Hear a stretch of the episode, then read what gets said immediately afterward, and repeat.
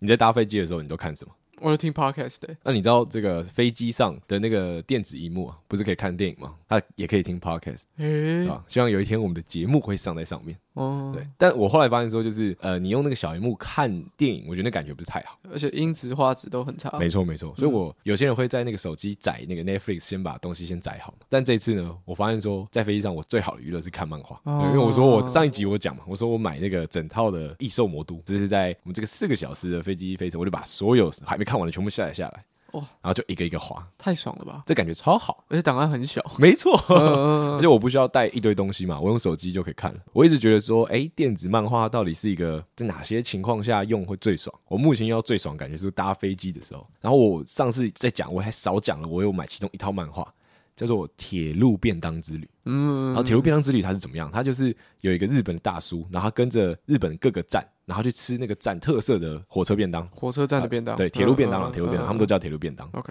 然后我爸他之前有个朋友，他就是拿这个漫画，然后到日本去旅游，照这个路线、这个故事剧情去走，拿来当成地图。但这个漫画很大一本嘛，太重了，所以你假如说现在 手机的电子漫画啊，就不会有这个问题了，嗯，对吧？大家听到这边就知道了。本集节目又是由 Bootworker 赞助播出，耶，没错，对吧？感谢我们 Bootworker 就连续赞助我们两集，嗯嗯嗯，上次推这个双十一的活动嘛。但这集上的时候，双十一的活动已经过完了。所以这次他推的活动，他一样要介绍一下。博客他是拥有最多日本正版授权漫画、轻小说、电子书的平台。秋季动画新番原作有这个上次提到的葬送福利连，还有经典神作完结篇的《进击的巨人》。哎，这边大家都可以看到啊，《进击巨人》的最后完结，漫画跟动画呈现的感觉是非常不一样的。我最近在追动画的，对，大家可以这个好好用漫画跟动画比较，好好品味一下。哎。然后这边还想说，Bootworker 他一不小心就转身到异世界的我该怎么办？哎，这是他们的一个新活动。嗯，大家应该知道说，Bootworker 他会有点数可以用，那他一点就等于一块钱。这个活动就是你到他们的官网，你去拉霸。他就会说，今天又要转身到哪里呢？然后他就会出现几个空格给你填，然后你拉霸出来。我的结果是过劳休克的我，竟然转身到远古的异世界，成为可爱的新娘。嗯，我的是病危的我，竟然转身到全员 GL 的异世界，成为色色的贩卖机。为什么都觉得有点辛苦？一个超 horny 的贩卖机就坐在那边，然后都动不了。反正我这样子转这个拉霸机，然后我就得到一点。既然是拉霸机，它应该是有不同的点数可以转到的。对，大家就可以试试看。嗯，抽奖抽奖，没错，网址都会在下面。然后你光是做这个测验啊，你除了拿到点数之外，你可以立即拿到五十元的优惠券。嗯，然后现在注册 Bootworker 就即刻独享不限现金七九折优惠券，当月再加码送满百折五十元的优惠券。哎，大家这样折下来啊，买个书不用钱啊，削烂了。对，然后这个完成购书指定任务，登记再送一百点，一点等于一块钱，所以等于就是说再送你一百块。然后有我们这个。标准鸟生活的听众专属福利一百元优惠券，嗯，然后你结账满九百九十九元再折一百块。对，我们上一集发出来的这个听众的反应蛮好的，然后说哦，好开心啊！身为一个仔仔的我看得好开心啊，对吧？不要只是听得很开心啊，赶快去把这个书买下来看，对，体验一下优惠。好，那我们会把刚刚上述讲到的所有链接放在我们的资讯区。Yes，没错。你看完漫画了吗？还没，还没。最近太忙了，但我在用 Netflix 看动画。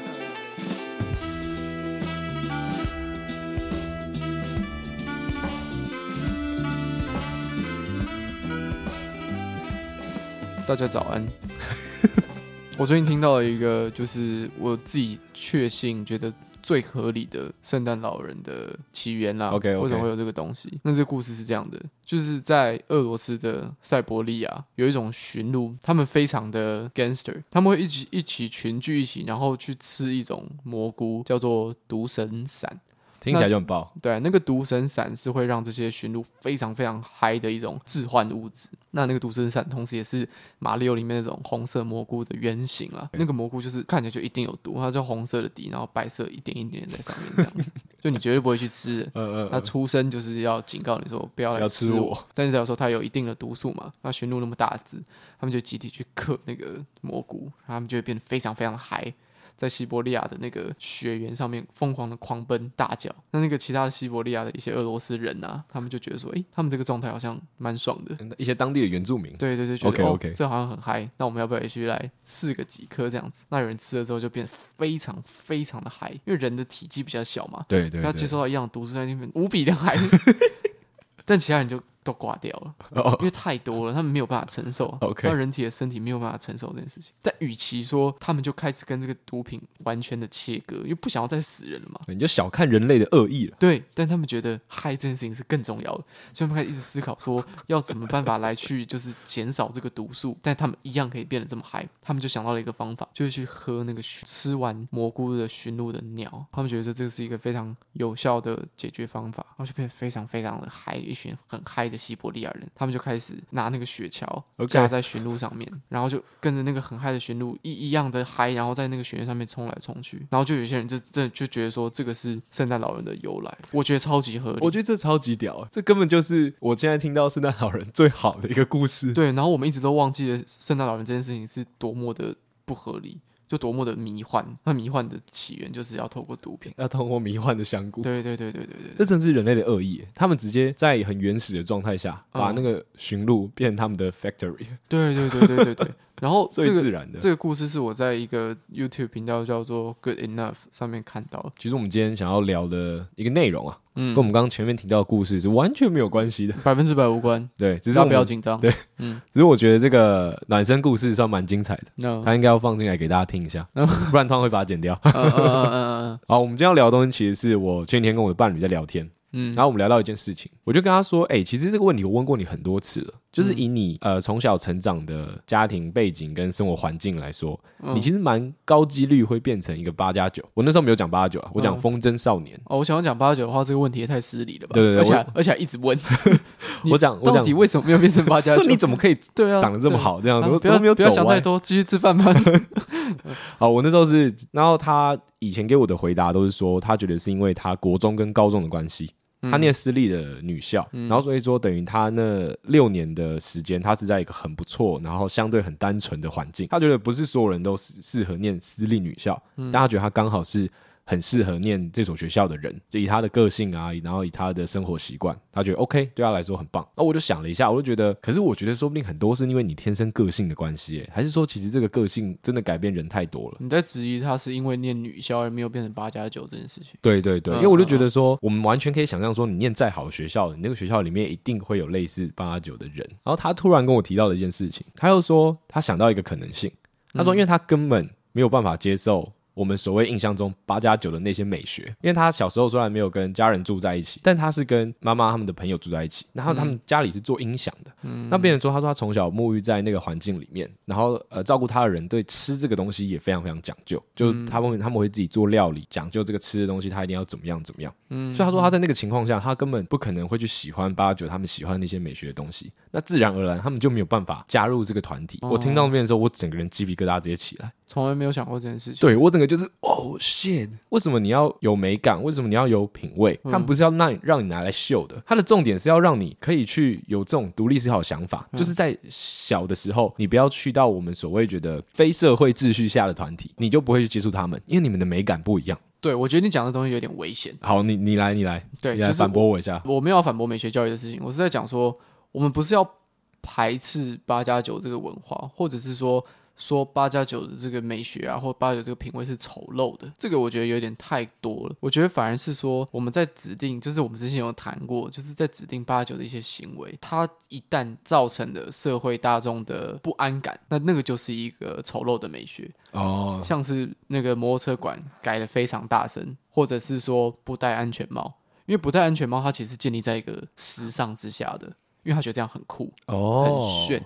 所以这个是有问题的。我觉得很多问题啊，其实他在执着，他他这么执着，原因是建立在他去选择了一个很不酷的美学，去崇尚跟敬仰。对对对对，但他那些东西啊，我们认为是很糟糕的东西，对他们来说是。很酷的，那我觉得这个是问题所在，而不是说整个八加九文化，我们一直在歧视，我们没有好好的去理解一个一个婆媳说为什么不好，而是就是啊八加九就是不好，八加九就是不好，因为你这样说他们会说我不偷不抢，对对对，但是我觉得要一个一个列出来，然后我们发现一件事情就是他们会去选择做这些事情的原因，是因为觉得他很酷，那就代表说他们的美学有问题啊，所以我们才可以往回来谈美学这件事情啊。我刚刚讲那个故事有一个点，是因为这个点是我从来没有想过，我从来没有想过说，当一个小朋友的美学有了他自己的品味，或是他在他的环境里面，他得到了那样的状况，那他可以完完全全大大的改善他要去的群体。嗯，但其实你一想，会觉得这件事情超级无敌合理。如果这个美学教育它是有做好的，我我觉得可以大大的减低或是降低说你刚刚所谓说那些造成社会不安的状况。呃，我有一个反例，好，你讲讲看。就是我觉得你刚刚讲这件事情，大家都知道，很多人都知道，但他们有时候是选择错误的方法。就是像很多的家长啊，他会一直让小孩去补习，然后他的目的其实也是把他推向一个更好的群体啊。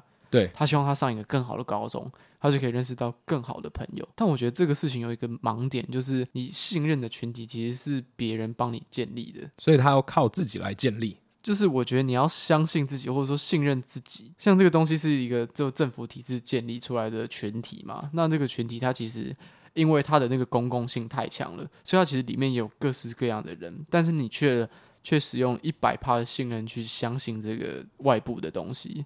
而不是说你这个人在这三十年，就是你作为一个家长，在这三十年的历程，你真正看到了，你觉得一个好的环境到底是什么？因为其实很多家长他其实没有没有这么会读书，或者是说他没有考上这么好的的学校，但他就一直把小孩逼到那个地方，因为他觉得说这个是大众认为好的，可是我自己没有体验过，我不知道好在哪里啊，所以我就觉得这个是一个不太合理的事情。你怎么敢就是用完全的信任把你的小孩送到一个你完全不熟悉的地方？这个当然是有好有坏，但是比起这种。有好有坏的状况，就是有风险的状况。你应该把你小孩试图去推向一个你真正完全体验过，然后你知道这个是一个好的环境的地方吧。这才是一种我觉得是美美学的一种交流。所以像刚刚提到的，就是那个那个叔叔或者是那个阿伯啊，他对吃这件事情是完全的信任，因为他走过，就是他对于吃的这件事情，他他有体会过，他知道这个事情那对他来说的好处是什么，他从这个东西体会到了很多东西。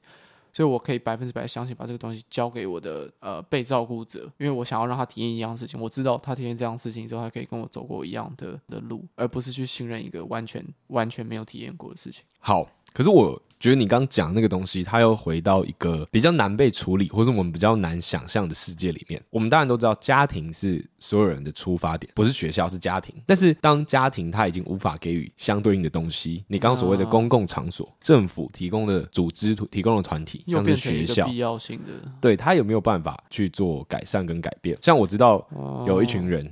设计师他们在做这个小学课本的美学提升，嗯，他们觉得你只要把小学的课本设计的是够好看，小朋友的美感自然而然就会去做提升。我觉得这个方向是是是有道理的，有道理，是是是对的，嗯，就你要让他生活中他会接触到的东西，让他沐浴在一个，对对对对对。然后你刚刚讲到吃的那件事情，我觉得那个反而是跟我们自己，跟未来的我们，我如果我们有小孩的话。嗯，我们是要去警惕这件事了，因为我觉得很，我觉得你刚刚讲那个都太容易了。我当然会希望我的小孩比我优秀，你知道吗？我觉得所有家长都会这样，你希望你的小孩比你更好，嗯，所以你就会把他去推向那些你认为更高的群体。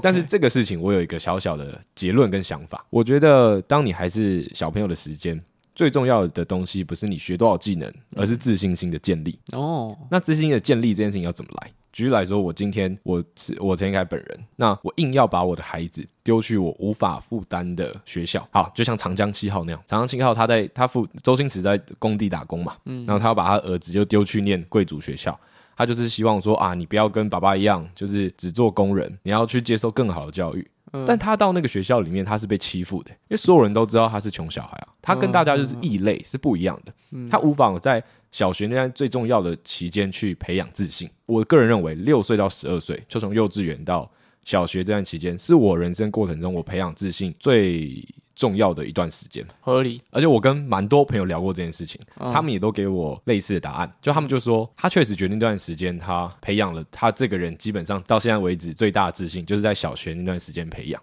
嗯，那我听过几种说法，其中一个就是他说他家道中落，但他在小学那段时间家里是蛮有钱的。他那个时候是家里他是请全科的家教，然后他他说因为是家教的关系，他都可以跟那些老师聊天，然后他不用去呃补习班跟人家挤，然后他都一直在跟比他年长很多的人学习跟聊天，而且是一对一的状态。他在累积那个欺负同学的资本，不是不是不是哦。然后反正他说他觉得他的品味跟美学还有自信。是在那段时间因为这种关系培养起来的。那另外一个，我觉得这个故事大家更可以接受。他说他他妈妈每次在他们放学的时间，都会帮他跟他妹一起洗澡，然后他们就洗澡的时候，妈妈就聊说：“哎，今天学校发生什么事情？然后哎，有没有喜欢哪个男生？”然后他们就会很开心的一直在聊天，一直在互相讨论。所以他说他觉得那段时间，因为他们每天都会有一个固定跟妈妈就是聊天沟通，然后。可以很大方的分享学校事情的时刻，导致说他到长大之后，对他来说，跟家人一起聊天还有分享事情，是他生活的一部分。然后他同时在那个那段期间。他不停的给予，然后不会受到批评，然后当然他妈妈也很有智慧，就是会回答很多就是鼓励他的话，或是这真的有不好的地方，他也会用不同的方式去做教导。他是一个讲出来的话不会这么容易被人家质疑的人。对对对，我刚刚一直在想这件事情，我觉得这件事情超级重要的。没错，他会让你敢把自己的想法提出来，而且我觉得自信应该就是让你去学习很多事情的一个很基本的点。嗯嗯嗯，因为你要知道自己有可能学得起来啊。对啊对啊，你要相信自己做得到啊，你要相信你自己讲出来的话，它不会被否定。嗯，好，举例来说，我觉得我跟伟伟，我们一定也算是有自信的人，是，不然我们不会在这边拿着麦克风，当然把这些想法跟大家讲出来。对对对，因为我们会担心一直被否定，那我们一定也是有足够的自信，我们才敢来做 podcast，才敢来这么狂妄的去分享我们的想法，嗯、然后还有我们对这个世界的认知。是，然后我个人就也觉得说，我的自信心真的就是那段时间培养起来，就是家里的人小时候都会说你很帅，这个应该我觉得大家都有啊，亲戚朋友会说啊，你长得很帅，长得很帅。然后这件事情到我长大之后，他们开始就是变成说：“哦，你长得很漂配。”哎，突然改变了，那没关系，因为小时候他们说我很帅，所以我在小时候有建立起这个，我觉得哎，我对我的外貌是还是很有自信的。嗯，当然你会看到非常非常多的缺点啦，但就是整体来说，你不会呃有容貌焦虑到一个非常极致的状况。对对对，但那个还是要有一点哦，各位，就是从小被阿嬷说很帅的人，你这个出社会还是要社会化一下。对，但你看我们是大家庭嘛，嗯、所以我们不会只有阿嬷说你很帅哦，我们那个被说帅这个很膨胀啊为是好多倍啊，嗯嗯嗯，很多人都会说你很帅，对 对啊，小学毕业之后直接出道，对啊，在我们脑中是这个合理的行为，那大家都应该要这样子。你自己呢？嗯、你你自己觉得你在？就学这段期间的自信取自于哪里？哦，我可以取到自信的地方可多了。我我真的我真的不是硬要讲，但是我就因为你运动好嘛，我运动也好，成绩也好，成绩也好，然后其他的那个外在科目我又会画画，然后又会弹钢琴，我什么都会。就我我根本就不需要去建立自信，好吧？这社会在帮我建立自信。就呃哦没有，我只是要讲说让我谈这件事情有点有点不适合嘛。呃，对啊，因为你是这个体制下的胜利者。我这个车好，你刚好都在这个自霸了吧？胜利，因为你刚好你擅长的东西跟你的天赋都是这个社会目前很主流的、很主流的、对很显学的东西。是是是，就非常幸运。我擅长的不是一些什么转魔术方块，或者是啊，不要再讲。没有没有，我觉得转魔术方块在我们那个时代可能还好，但你拿到现在的话，它确实也是一个显学了。拿到，我觉得拿到我们哦，好像是啊。对，嗯嗯，没有，应该说。呃，你擅长的部分，它是在那个年纪都可以展现出来的。嗯，因为假如说我可能超级擅长，我想想看什么珠宝设计。哎、欸，我觉得你刚刚讲那个魔术方块啊，嗯、我刚我前我我再偏题一下一个很明显的例子。我前几天跟我公司的朋友去那个淡水附近的一家，它就是一个小小的广场，然后有一个修重机的店，然后跟一个生鱼片的冻饭，然后跟一个 bar，然后都是摊位，它不是一家店。我们就去那个地方，然后大家都是在露天的地方吃这些东西，我们就去吃那个生鱼片冻饭。那旁边就有三个小朋友一直跑来跑去，他就是那个生鱼片丼饭老板的小朋友，OK，跟他们的朋友这样子。他就突然不知道为什么，他就可能是他们的那个行销手法吧。他 的小朋友就跑来找我们玩，他就说：“呃，你们你们会玩什么？要不要来找我？要不要玩鬼抓人什么什么之类的？”OK OK。然后我就看到他们手上都拿着一个魔术方块。Oh. 我想，哎，现在小朋友玩魔术方块是很潮的一件事情嘛。那我们公司有一个就就就有一个 nerd，然后他就很会转魔术方块，他一直在研究这个魔术方块，因为他对城市啊、数学都很有兴趣。啊，oh, 我知道了，我知道了。所以他刚好也因为这个逻辑，他喜欢魔术方块。他就把他们的魔术方一个一个拿来，然后就全部都截好，好帅哦，超帅！然后就放在桌上这样，然后小朋友眼睛瞪得跟太阳一样大，就觉得哇，这个遇到神仙了这样。所以我就我那个时候才意识到说啊，原来转魔术方块是一件蛮酷的事情。小我们小时候好像没有，对，我们小时候比较没有，但我觉得这是一件好事，这超级好。对，因为就大家开始接受各种各样不一样的技术。你你知道你刚刚那样一讲，不是只喜欢很会运动，对 对，很会画画。因为画画跟运动是小学的期间的科目。嗯嗯嗯，你不要说显学，它就是科目啊。对对对。好，但是假如说今天有个小朋友，他就是对机械的东西特别了解，他没有办法在学校做到这个，你知道吗？哦。你在一般的小学，我觉得小学六年你很难触碰到机械相关的内容。可能顶多有个乐高，然后你很会拼乐高，但是那个乐高的课跟你可以你展现的时间一定很少。可能只有社团课吧，可是社团课你旁边只有十二个人，他只有那就只有那十二个人知道你很会拼乐高。但其实这样也够了。如果有如果你有社团课，然后你可以在那边表现的很好，我觉得很多人都会在那个时刻有自信，因为我的自信不需要很多人给你。在那个社团课的时候，觉得说啊，真的很会做乐高，被旁边的十几个同学看到，真的好开心哦。然后就看到我在旁边那个跑一百公尺，然后旁边的那个国小女生说啊，这位好帅，这样子不会啦，然后自信就整个崩盘。那你的思想超扭曲的。我跟你讲，当见那个自信 超出了一个阶段之后，对，就只人生就会变成陈正伟这样。对对对对对，我觉得自信不用很多人给，就只要一小群人，稍微就好了。对，有一个人给你。你你就会很开心了，像陈队那样就有点太膨胀，对，太多了。对对对，就看过恶魔人嘛，就有点像那个那个形态这样。那已经变成欲望了，自信爆棚。那已经不是自信，那是傲慢。嗯嗯嗯。哦，你刚好是比较显学的，但我觉得我在这边就比较没有什么显学的东西。嗯哼，我觉得我最显学的东西可能是搞笑。对啊。哦，我以前又很会搞笑，Come on，Come on，那些那些就是成绩不好，然后什么都不太会，但是一直想要。搞笑，然后来吸引同学注意的时候，又吸引不到同学。哦，以前跟我同班人多么的痛苦。哇，你是这个教育体制下的，我跟你的王八蛋，自霸者，蝉联十六年冠军。呃，那个拳拳赛啊，就是从那个粗量级打到超重量级，全部都、呃、我全部都冠军。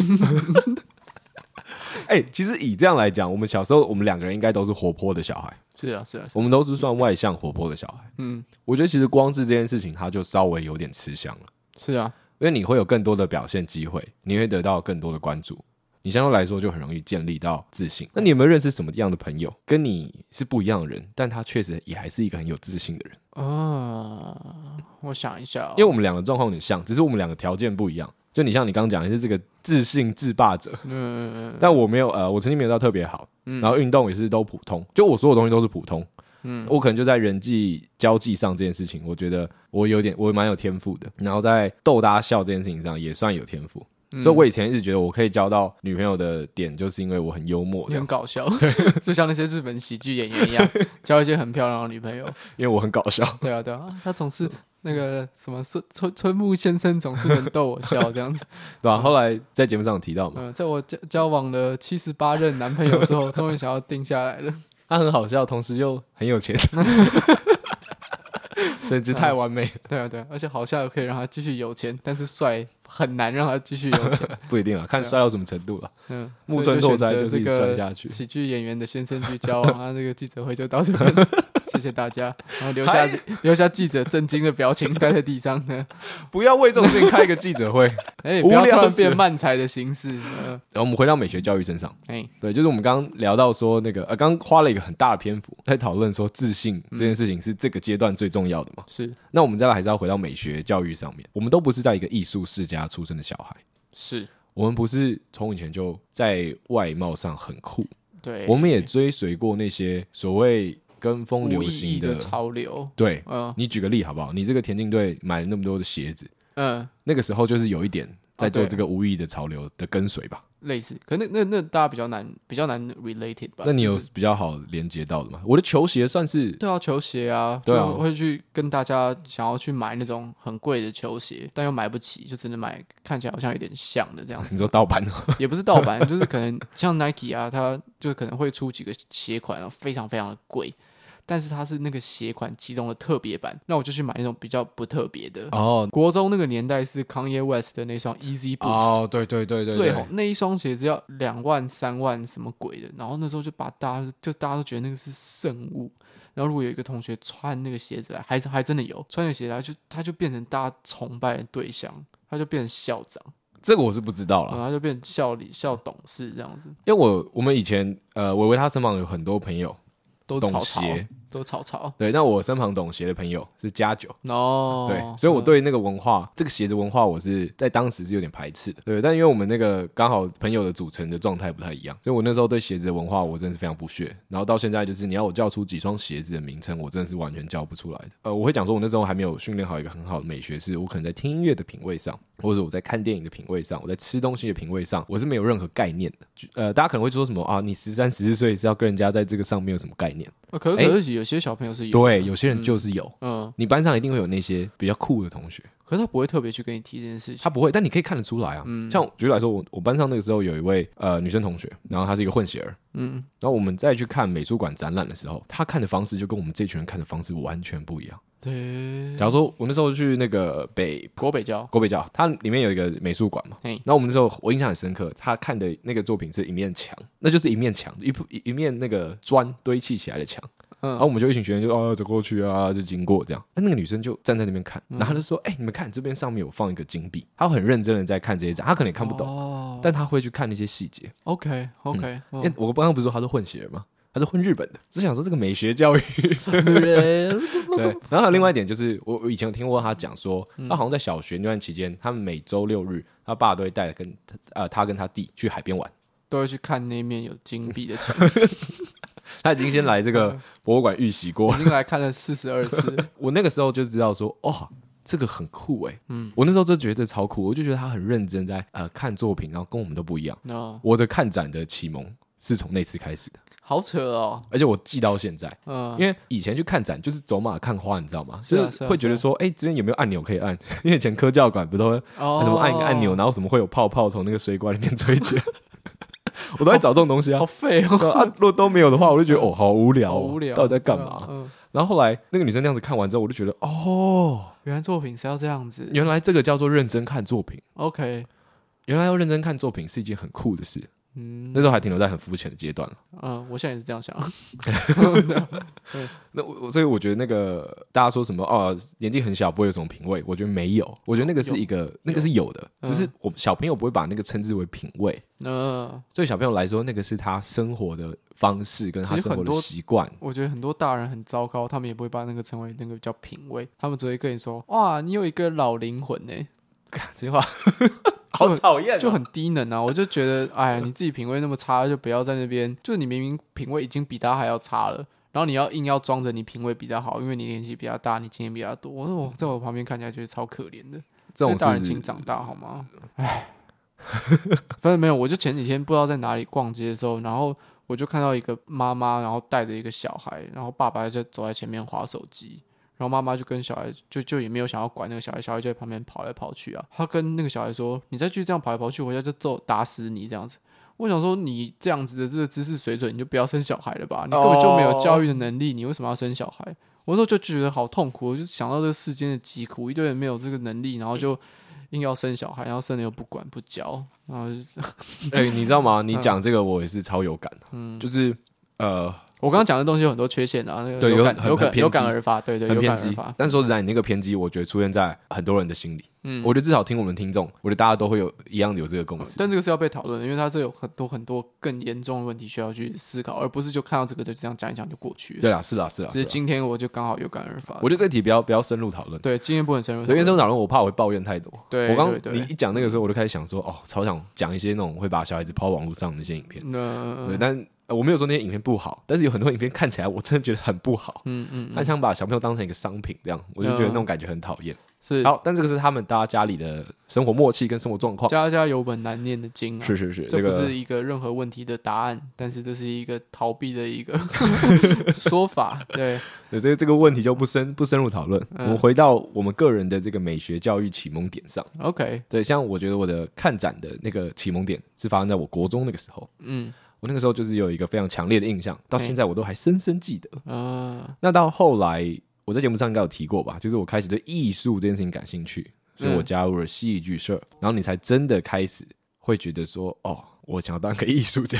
啊，我我觉得这很肤浅。但是这确实是一个，当当你你你有想要当成一个艺术家的时候，嗯、我觉得它确实是一个逼迫你美学快速成长的时刻。嗯，对我来说，我的经历是这样，因为你会开始大量的去阅读跟吸收那些你认为酷的东西，所以你可以很想象，你就会长成一个长发男。哎哎，我一直想要岔题，我最近一直遇到一些让我很愤怒的事情。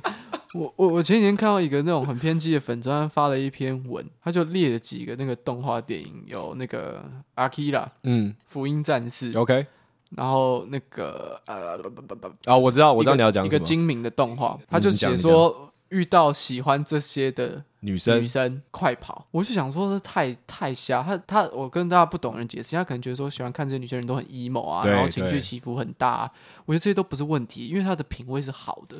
他看这些东西，如果你不是为了装酷去看这些东西的话，他的品味是好的，因为这些都是非常经典的作品，然后很多东西都可以讨论。我觉得他那个标题要改一下，当你看到喜欢一直讲他很喜欢这些作品的女生，才要快跑，因为他就是一个很肤浅的人。还有男生也是，对对对对，不管是男生还是女生，对对，然后就这样劝劝示一下，我喜欢这些作品没有问题，一直跟大家讲你喜欢这些作品的人哦，自重。好好想一下，为什么会被我唾弃？好啦，我我呃，你刚刚讲那个我也有看到，嗯，然后我看到那个时候第一个想法，然后我想说，哎、欸，看这些东西要在 Netflix 上架了吗？就你想太远了吧？因为我就想说，哎、欸，为什么突然被整理起来？而且因为我一直看到，但我没有去详细看内文。OK，然后我就看到第二次的时候，我想说，哎、欸，这些东西要上架吗？我就有点嗨，你知道吗？哦，我想说，哇，这些东西一次上架，Netflix 是这样、哦、要倒了，是不是？赶快砸重本，把所有听众都买，观众都买回来。OK OK，后来发现说，哦，他是在。做成一个民音，然后再讨论这件事情，全部都要真人化。哇靠，好痛苦嗯！我就觉得哦好，但我没有像你有没有当下想的那么多了。嗯，就我只是觉得，就因为看了可以秒懂嘛，就脑中太跳出太多 reference。对对，你脑你你可以秒懂他为什么想要做这个名音这样，然后同时有很多人去暗赞，所以我就是有点无脑的。的带过，但你讲那个确实是正确的。嗯、你刚刚那个劝是对的，这个京剧要留下来。是一直讲哦，一直讲，喜欢这些东西没有问题，没有办法。我刚刚脑中跑出太多那种 长发男言英语的粉丝，对啊，然后一直截图一些就是《福音战士》里面的京剧啊。哦、女生一直觉得自己是林波林啦，其实其实假赛啦，问他妈这脑袋去找医生修一修了，烦不烦啊？男生应该不会一直觉得自己是谁啊？没有，男生会一直说这我啊，我也会一直说这我啊。那你看到什么角色会觉得说这我？可能初号机吧。这根本我。好了，这个偏题的啦。嗯，刚刚聊什么？刚刚在讲美学教育的启蒙啊。哦，对啊。那我分享一下我美学教育的启蒙。OK。呃，好，突然，突然变得很震惊。没错。转换一下心情。就我国中的时候，会我接触到一个社群软体，叫做 Instagram。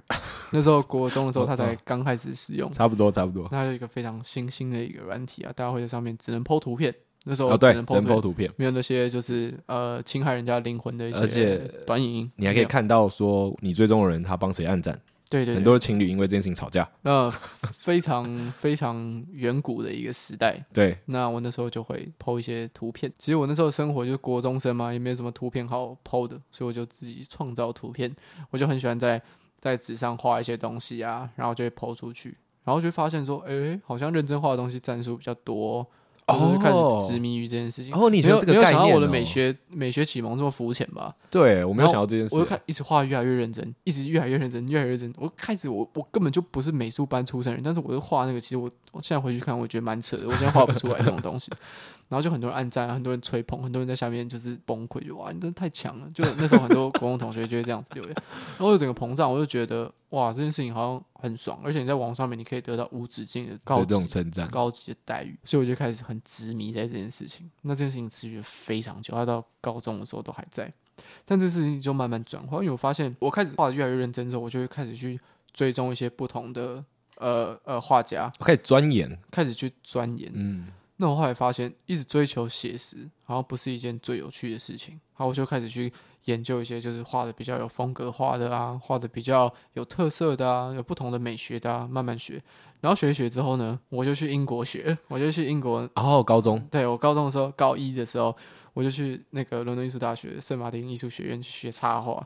然后去学那个平面设计，他就是我就上两个礼拜课，一个礼拜是 illustration，一个礼拜是 graphic design。我完全不知道你去那边是上这个，我是上这个，不然你以为我去上什么？你以为我去那边语言学校吗？我我知道你去上就是艺术相关，但我不知道你去上插画。我去上插画啊，我完全不知道这件事情。最喜欢的东西就是插画哦，因为我那时候就想说，就一直深造，一直深造，然后到那边之后就学了，就我觉得那那个应该算是我碰到艺术这个东西的一个启蒙，因为原本都还是在插画。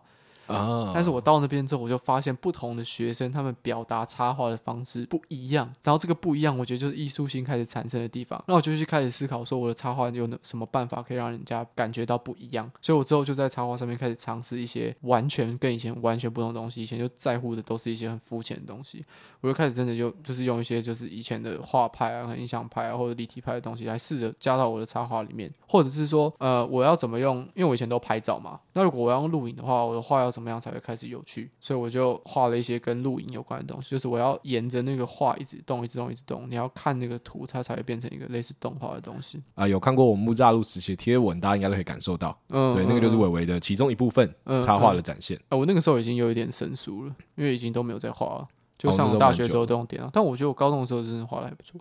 然后之后就开始画一些漫画啊，然后加入角色啊，加入剧情，加入剧情，然后就慢慢开始启蒙，然后了解到了。动画了解到了呃当代艺术之类的，就开始。我刚原本要讲的是那个啦，我原本以为就在录节目的前十分之钟之十分钟之前，我以为我的启蒙是来自于我从小在网络上面 po 图。但你刚我完全忘掉了，就是我妈砸了多少钱 让我去让我砸多少钱去英国两个月？对这些事情我完全忘记了，那好像才是启蒙。对，就讲到中间突然发现，哦，对啊，所以我启蒙原本以为就在网络上画画已经很肤浅的，没想到我启蒙。更肤浅，超级巨型肤浅。哎、欸，那你这样讲，我的启蒙除了那刚刚是看展，那个是一个开始嘛？嗯，那到后来接触戏剧，我都讲戏剧社、戏剧社，我觉得有点太不具体了。嗯，如果讲具体一点的话，我觉得是我去看了两个表演哦，在高中时期哦，而且不是去那种两厅院的大场馆，都是两、嗯、个都是在屋那个、欸、华山的拱厅。嗯，华山的二楼，它有一个小小的地方可以变成一个表演空间。以前的卡米蒂。会在那边做演出哦。我那时候去看了两个演出，第一个是我们以前社团老师他们的他们的表演。那时候我第一次到这种地方看表演，就跟我以前小时候你在活动中心看表演，然后在看儿童剧那种那个镜框式的舞台是完全不一样的。嗯，它就是一个很自在的空间，他们利用这个空间在游走。那时候我才知道说，哦，原来表演可以长这样，原来表演可以弄得很奇怪。那时候就会把很奇怪当成在搞艺术，那个就是一个很肤浅的理解嘛。然后再来第二次是我去看了一个音乐的脱口秀，它叫《日金江雨人》。那对，我觉得有熟悉台湾呃喜剧圈的人都会听过这个名字，是因为他算是一个大大。他白昼之夜有表演哦，是啊，嗯。因为我那个时候去，我真的觉得他屌到炸天，那也是我第一次看现场的音乐喜剧表演。以前都只有在国外的影片上看过，就他们可能会现场跟观众互动，然后就唱出一首歌。然后当你真的看到说，哎、欸，台湾有人在做这件事情，超酷的。哎、欸，他那时候拿了一把空气吉他，那空气吉他是一个玩具，它是只有前呃吉他前面那个头，那个有个名字吗？就是会可以锁线的那个地方，它只有那个头，然后它有红外线会射下来，所以你可以刷出声音，你可以刷出和弦来。它上面有什么 A 麦 C 麦的按钮，然后他用那个东西做了一首歌的表演。很屌，超酷，很屌。然后还最后的一个环节是我们进去前，我们会写那个信下来，写一张小纸条，就写各种的名词啊或什么，然后把那些东西用抽签的方式串成一首歌。哦、这个形式大家应该也蛮熟悉的。嗯嗯嗯，那个算是我在高中时期看表演的两次很大的一个冲击。哦，因为我觉得以台湾来说，你要在高中时期。看到剧场表演，这个门槛是相对来说高的，很高。而且大部分哈，你去看，你可能是你爸妈带你去，那可能看的会都会是一些大作品，就是那种票一张大概要至少八百块以上，然后呃，它是在八百块钱有点便宜，一千二以上，呃、然后是在两厅院，嘿然后可能是曾国成演的，哦，对，但是呃那些东西它给你的冲击不会那么大。第一个是你离舞台很远，这个很肤浅、很物理上的东西，但我觉得这个、嗯、这个影响超大的，因为我们那个时候都是几张板凳，然后你坐在表演者前面，在在我十六呃十五六岁的时候，然后接触到这种表演的洗礼，嗯、对我来说是很很讶异的。我会觉得，哦，以后就要做这种东西。哎、哦欸，长大之后还知道做这种东西赚不到钱，嗯，赚不到钱才是合理。嗯，然后我突然想到一件事情，我刚刚讲的都是那个视觉艺术的那个成长历程，对，但其实我对音乐很有兴趣。哎，对耶，对啊，热音社的。那我就想到，我我觉得我以前有一个国中的时候，有一个超级棒的一个音乐老师，他从我国一的时候，他就一直，他就一直很鼓励学生搞一些。乱七八糟的事情。哦，然后他以前就是念音乐系的嘛，大家都知道音乐系蛮多人都蛮有钱的，对啊对啊，但他以前家里就是原本很有钱，他之后嫁到中落，可他嫁到中落的时候他已经开始念音乐了。哦，来不及了，所以他一嫁到中落，他在念音乐系的同时，他也在打工，然后他打工的时候就有其他音乐系的女生去那边用餐，嗯嗯嗯，他说这件事情对他打击很大，但也让他就是变成一个很坚强、很强壮的人，哦，他就跟我们分享这个故事，所以他对学生就就像朋友一样，然后我不知道是。怎样？他在国一还是我国二的时候，他就搬了一台爵士鼓到音乐教室里面。哎、欸，我好像你知道你说老师是谁啊？反正他搬过去之后，他就知道我对爵士鼓有兴趣。他跟我讲说，他不在也没关系，你自己喜欢的时候你就来这边打鼓。哇塞！反正你就你就自己练，你就练开心什么鬼。然后我国中的时候也因为他，所以我就开始觉得，呃，学音乐是一件很单纯的事情。我原本就钢琴就会钢琴，所以我那时候国中的时候就开始自己学吉他，然后自己学打鼓这样子，然后偶尔就会去那边练练。然后到了我国三的时候啊。那个老师就想了一个 idea，他就召集学那个国中一些国中，因为以前国中不不不一定会玩一些什么。乐团嘛，就到高中才开始玩，所以他就开始召集找一些会弹贝斯的人，会弹电吉他的人，他来组一个 band，然后在毕业典礼的时候表演。哦、然后我就被找去打爵士鼓，然后我就觉得那个感觉超赞。然后那时候在台上表演，哎，十五岁的时候就玩摇滚乐团，然后在台上表演给全校的人看，给全校人毕业典礼的时候，对啊。然后那个我觉得算是我呃音乐的启发，这算是伟伟他的那个自信转成傲慢的时刻。没有自信转成傲慢，很早就开始。然后就也就是因为这件事情，我高中的时候才敢去玩热音社。因为我跟你讲，如果我没有音乐基础的话，我是绝对不敢去去热音社的。对啊，可以因为我是我一定是要那种一进去就很屌的那种。对，所以我就是有这个基础，我要去热音社。然后热音社进去里面之后，就认识了更多的那种音乐 nerd 的。哦，对对对，对，因为我们以前学校就是最大的社其实是吉他社跟。有一个叫做乐研，有乐研，乐研社，乐研社就是写歌，其他社就是弹吉他的，他们就比较大众。但是我觉得我自己认知啦，我觉得热音社是最 nerd 的一群人，因为他们只听摇滚乐。啊，对，所以你就听摇滚乐，摇滚乐没有多少，所以你就一直听，越听得越来越细，开始听数字摇滚，开始听重金属，就听的比较刁钻呐。对，所以我就是跟那群很刁钻的人一起在听音乐，我觉得那。品味这些大要大要紧哦，对啊，可契机都是来自于国中的时候有一个很好的老师。哎、欸，完蛋了！那、嗯、我们今天这样聊下来啊，我们想要谈这个美学教育、美学启蒙，嗯、就讲到后面，其实这些事情好像都跟运气很有关系。那可是我们提出了一些范例啊，你去看《日进江雨人》，那个不不一定是运气啊。哦，可是那就是因为我加入戏剧社，嗯，然后我们老师有跟我说，哎、欸，有表演，那大家有没有想要去看？嗯嗯嗯嗯，哦，但是好好，那我这边我想讲.这边这个地方它跟运气的成分比较低一点，因为通常问这种问题的时候，一定会问社团的大家，不可能只问我嘛，然后会去的人很少哦。对，会去的人非常非常少。OK，我觉得大部分的人，你要花呃一个假日的时间，然后或者你要花一笔钱去从事一个没有看起来那么性感、没有看起来那么有趣、你没有接触过的事情。OK，那个心理门槛是高的。但是我从以前到现在的一个性格都是就去去看。你就在赌那一面石墙里面有没有一块金币？对，哇，很屌吗？没有，因为我以前都会去去看，而且我去之前我不是带着哦，好兴奋要去，都是。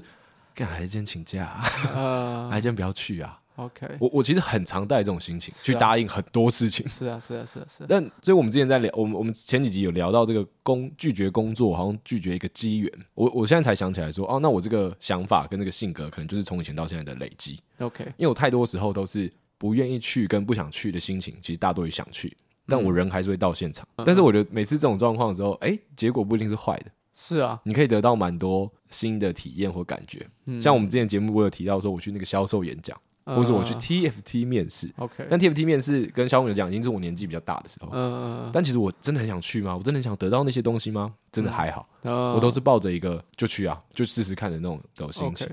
哎呀，这个阿虎又找我去 KTV 参加这个吸毒派对，不太想去，但是但还是去一下，为了这个机缘还是去一下好了，好不好？这种这个简单的是非题，大家记得拒绝啊，要搞得有的没的，嗯，对吧？但我觉得如果有辣妹跳舞，另当别论。好简单，人生好简单的，很单纯的人，这种人嘛，去把毒吸一吸，把脑袋弄坏好了。好了，这集其实应该差不多这样。嗯，我我觉得有点可惜，就是我们没有帮大家理出一个结论或是想法，嗯，就没有一个很明确的啦。对，但是我觉得可以用我们开头讲到美学教育这件事情，大家可以去重视、重新审视艺术对你这个人的影响。哦，对，我觉得这个是重要的，重新审视、接受一个呃原本不习惯的事情是很重要的。嗯，就像那些俄罗斯人一样 啊，对对啊，他怎么知道喝尿会是一个？这看来是一个很荒谬的方法，但他创造了现在所有儿童的一个 什么乐趣？圣诞老人啊，哦，对对对对对，对啊，蝴蝶效应，原本以为没有关系，结果最后连在一起，最后连在一起，对啊，没有，我觉得，But。Don't do drug 啊，对，嗯，没错。好，然后刚刚讲说接受这个美学，接受一些新的一步，就是你已经成人了，你已经跟我们一样大了，或者你比我们还更大。这时候你觉得在接受美学，好像对你来说不是一件影响很大的事情吗？我觉得你重新深思一下。那我就绝对要重新考虑一下。嗯，我们从很肤浅的，我今天去认真。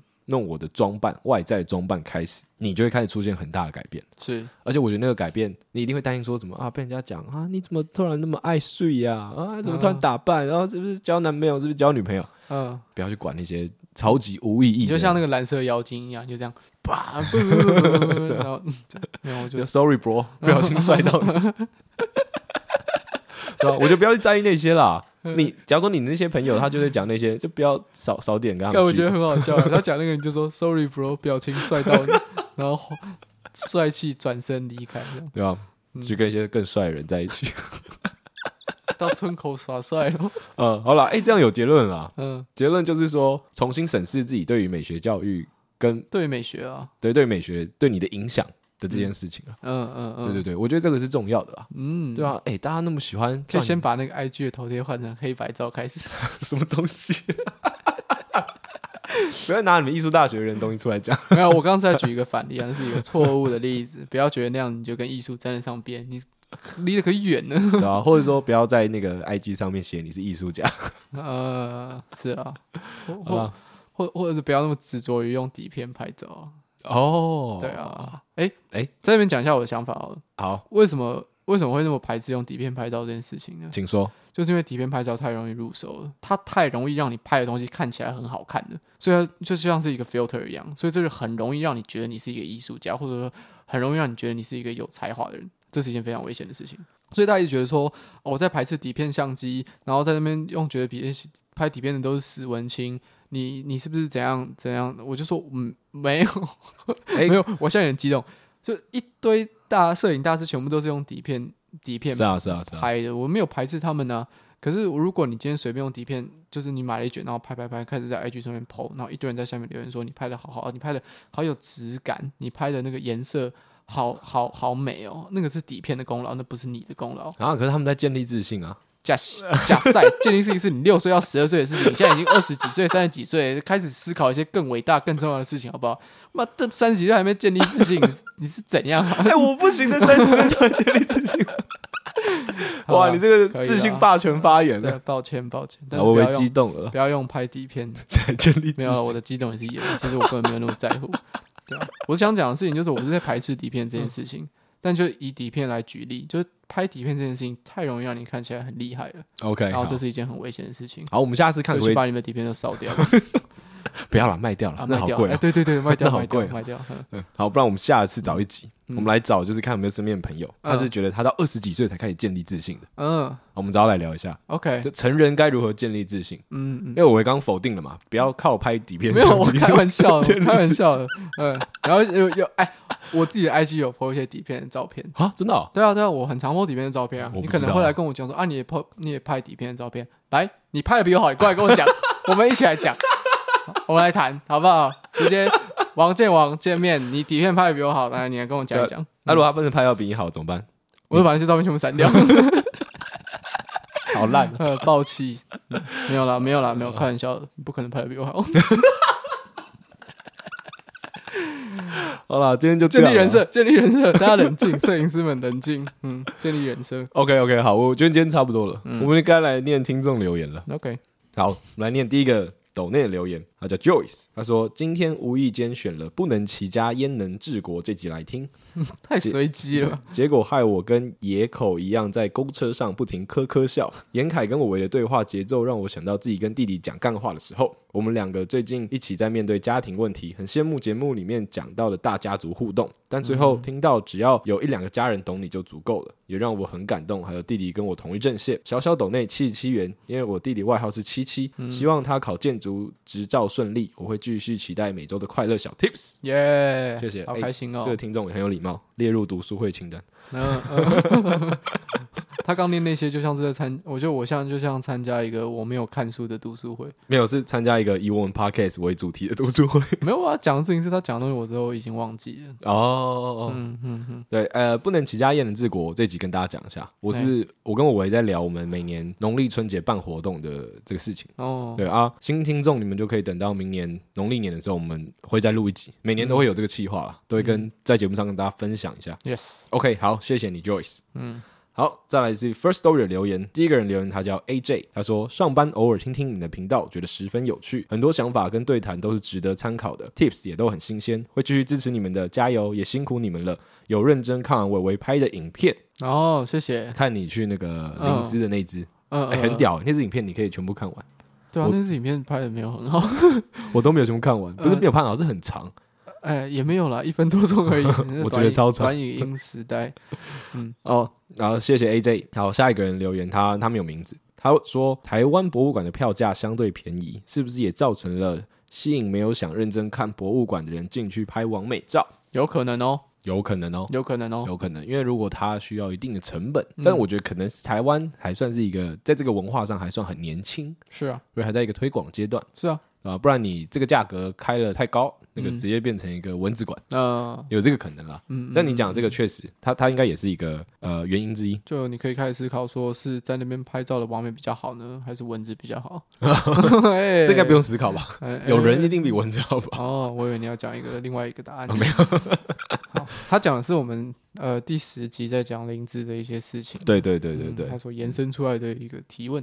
这个问题其实有太多东西可以聊了，嗯，对吧、啊？所以就呃，上次聊很多，这集又不深究。嗯、好，再来是之前有来留言过的听众，北艺大二，哦、他说伟伟或哲凯在大学时有没有很常通宵，又觉得通宵的自己很不好？最近没有。最近剧组开始忙起来了，那样、嗯、因为自己的事情常常熬夜，觉得对不起剧组。虽然我现在早上七点还没睡，还在听标准鸟生活。啊，首先哈，我叫严凯啊。好，下一个下一个留言。嗯，好吧，陈忠也不熬夜的，我从来不熬夜的。陈忠也不熬夜的，他一天至少要睡十二个小时的人。对，这样才可以养养好精神。对，我的概念是这样子啦，你熬夜的那工作效率太差了，你不如就是你熬夜的时候需要花七个小时做的事情，你好好睡觉，你隔天搞不好一个半小时就做好了。对，然后因为我是早起对我来说不是困难事情的人，所以我是可以四五点起床做事的人。嗯嗯，然后我除了喝酒之外，其他时间不会熬夜。我喝酒也不会熬夜，对，我喝酒会。嗯，抱歉，那我刚刚还要讲一个前提，就是我我不是搞戏剧的。哦哦，对对啊，没办法，搞戏剧你要配合大家。对啊，你的我不知道你的剧组是剧场剧组还是电影的，就是影视的剧组。如果是影视的剧组的话，嗯，通宵熬夜这件事情哈，我觉得应该是没有办法避免的。对啊。然后，如果是剧场的剧组的话，我觉得应该没有影视那么硬，因为那个场馆的休息时间到了，你就该关门，大家都要休息，对吧？只有偶尔那种很大的戏，他会拆那种隔夜场，像在中正纪念堂举办的戏，那种就容易会拆到隔夜场。广场哦，不是两厅院，是广场。嗯嗯嗯。好，然后最后我也可以回答你这件事情：通宵会不会觉得自己很不好？废话。对啊，对啊，当然会觉得很不好。我我以前其实有一阵子是有想过想要。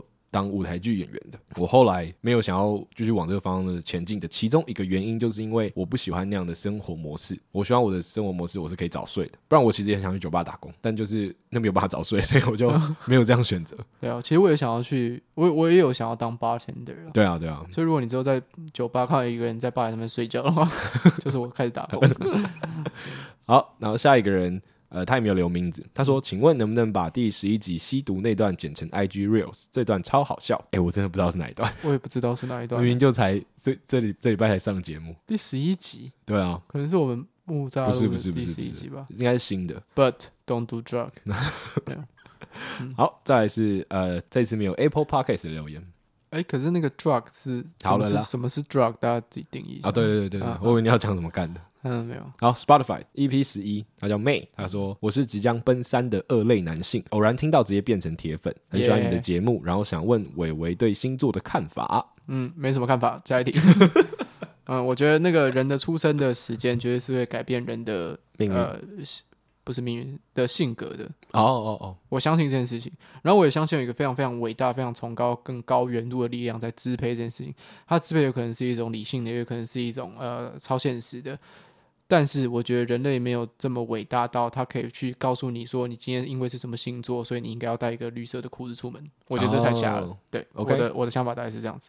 好，下一个人他叫做柚子，他在 EP 十一留言说，十四分开始的这一分半钟，严凯跟我维的对话帮我梳理了不少想法。嗯、你们的 Pocket 总会在意想不到的地方帮到忙。耶、yeah.。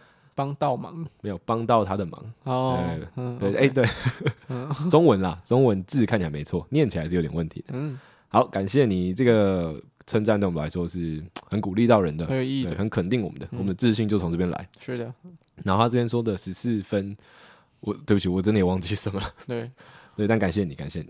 然后再是 EP 十，阿胜他说，哦，就之前他说他听节目会听一周的那个人。哦，他说会听一周的原因不是因为我是台积电工程师，我只是一个可悲的学测生而已。Oh. 通常只有在画画或整理东西时才会听.但因为要准备恶魔，所以最近画画的时间大幅减少。题外话，很好奇两位念听众留言的时候会期待看到当集的反馈还是观众的故事？因为像我这种记忆力不好，呃，又听很久的人又会手贱想留言，诶，什么意思？啊，我们就回答上面这个问题。我自己是觉得没差啊，你只要有留言，我就很开心了。对啊，对啊，对啊，我建立互动，建立交流。对啊，我觉得念听众留言的感觉蛮好的啦。然后再来下一个，呃，感谢阿胜。好，下一个留言叫做 JJ is good。他说听完本集后才去看影片的缺点，就是从头到尾都在注意走线，以及名单上伟伟的名字出现几次，是个听了很爽的 podcast。两、嗯、位骚年加油！Yes，嗯嗯，哎、欸，你们线有走好吗？应该都有。我们台湾团队呢？对啊，哦，我没有注意到这件事情，但蛮好笑的。嗯，你看不到，你看不到线。好帅，对，好，感谢 JJ School。嗯，好，下一个人他叫 Ash，他说听到留言说认识别人很棒，呃，类似的话，但不知道是不是因为有点社恐。我觉得认识人还挺麻烦的，虽然会有很多不同的观点，但我还是会忍不住挑别人的毛病，不小心会把一件小小的事放很大。请问如果遇到这样的状况，你们会怎么解决呢？啊，这你回答吧。我会听标准聊生活，把伟伟所有讲的话全部都笔记下来，当成我的那个社交大补贴。哇，那你就会变成一个很糟糕的人。讲认真的吧？你要我讲认真的吗？你你你是一个会挑别人毛病的人吗？啊，尽量不要啦，因为我觉得挑毛病要有挑毛病的意义。可是你在社交上有很多时候，我觉得挑毛病不会有太大的意义，它反而会让你变得很很敏感。哦，对，那我觉得这样子的社交状态其实有一点点太累了，嗯，所以我觉得就是你在社交上面可能又会有一些自己的习惯，那我觉得你可以去思考一下这些习惯的好处是什么，坏处是什么，那你想要得到的社交结果是什么？这些习惯有没有帮助？我觉得稍微理清一下。我觉得我超级会挑人家毛病啊，诶，对啊，可是你是一个社交狂魔，但是我不觉得挑人家毛病是不好啊，就是我会看到他这个人的我可能不喜欢的一些点。嗯，但我不不会因为这样就去排斥，嗯，因为我会觉得，哎、欸，如果他真的很多地方跟我不一样的话，我就很鸡掰嘛，我就很想知道他到他到底在想什么。嗯，对啊，之前有讲过。对对对，我的想法是这样啊，所以我并并不觉得，我觉得你很容易看到别人的的毛病，这的。换一个方向说的优点就是，我刚刚讲的，就是你就是一个比较敏感的人啊，嗯，所以你可以观察到比较多东西。然后我觉得你不要去讨厌这个事情。然后通常呃你会遇到一个状况啊，如果这个人没有真的很糟的话，你认识他越久，你会越来越不讨厌他。嗯嗯嗯，你可以试着这样试试看。Yes。好，下一个留言是 Jamie，他说昨天才知道原来 Spotify 可以留言就来了。从标准鸟第五集开始追，平常完全不听 podcast 的我，一一听直接秒按追踪。可能三观很合，也可能是喜欢你们幽默又有逻辑的叙述方式。当时要回德国念书，把五集下载下来，全部在飞机上听完了。原本搭机会过度紧张的我，听着你们的 podcast，跟着你们一起笑，一起思考，真的让心情放松很多。至此，我每遇到人就推一只标准鸟。也谢谢你们陪我一起搭飞机游欧洲，超爽，超开心，超爽。希望你之后呃事业有成，可以带我们真的搭飞机游欧洲。哎、欸，那他讲那个听在搭飞机的时候听 podcast，我超有感哦，我还没有这个经验过。好，然后再来这个是木栅路时期的 EP 十四，OK，他说。这集聊到勃起的时候，会默念南无阿弥陀佛，嗯，让我想到我以前高中午休睡起床的时候，也会不小心硬起来，嗯，我觉得想很解的东西，像是高中班导的脸，因为老师比较老，长得也不讨喜。哎、欸，我跟你们讲啊，这个方法我觉得大家都有想过，但我尽量不做，因为我怕没有硬，没有软下来。谢谢严凯的分享，今天节目就到这边。嗯、好，本周的快乐 Tips 呢，非常暴力。说实在啊，嗯，不是很想推这种东西，嗯、但是因为最近录音的周间真的太短，听到了一个很不错的医疗保险，所以录音呃每一集录音的时间因为真的比较赶，所以我没有办法一直体会到新的东西。所以我只能挖以前的东西出来推，没有办法一直感受到快乐。对，但我想要推的这个是，呃，也是我今年去了一家咖啡厅。嗯、我其实很不喜欢推咖啡厅这种东西，嗯，因为我觉得咖啡厅是一个非常私人的。对啊，我觉得它的私人程度超过歌单，你知道吗？所以我们都会推第三名以后的，就真正很常去的就不会推荐的。呃，对，因为很常去的不一定我觉得最好，但我觉得那边最舒服。嗯、哦，我觉得是这样，我觉得最像家的感觉。好，那我今天要推的这个咖啡厅啊，嗯，它很新。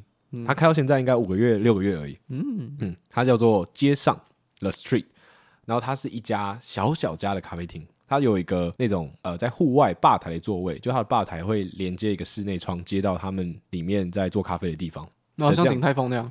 哦，对对对对，但它是就它外面有摆那种桌子，然后摆椅子这样，然后大家可以三个人坐。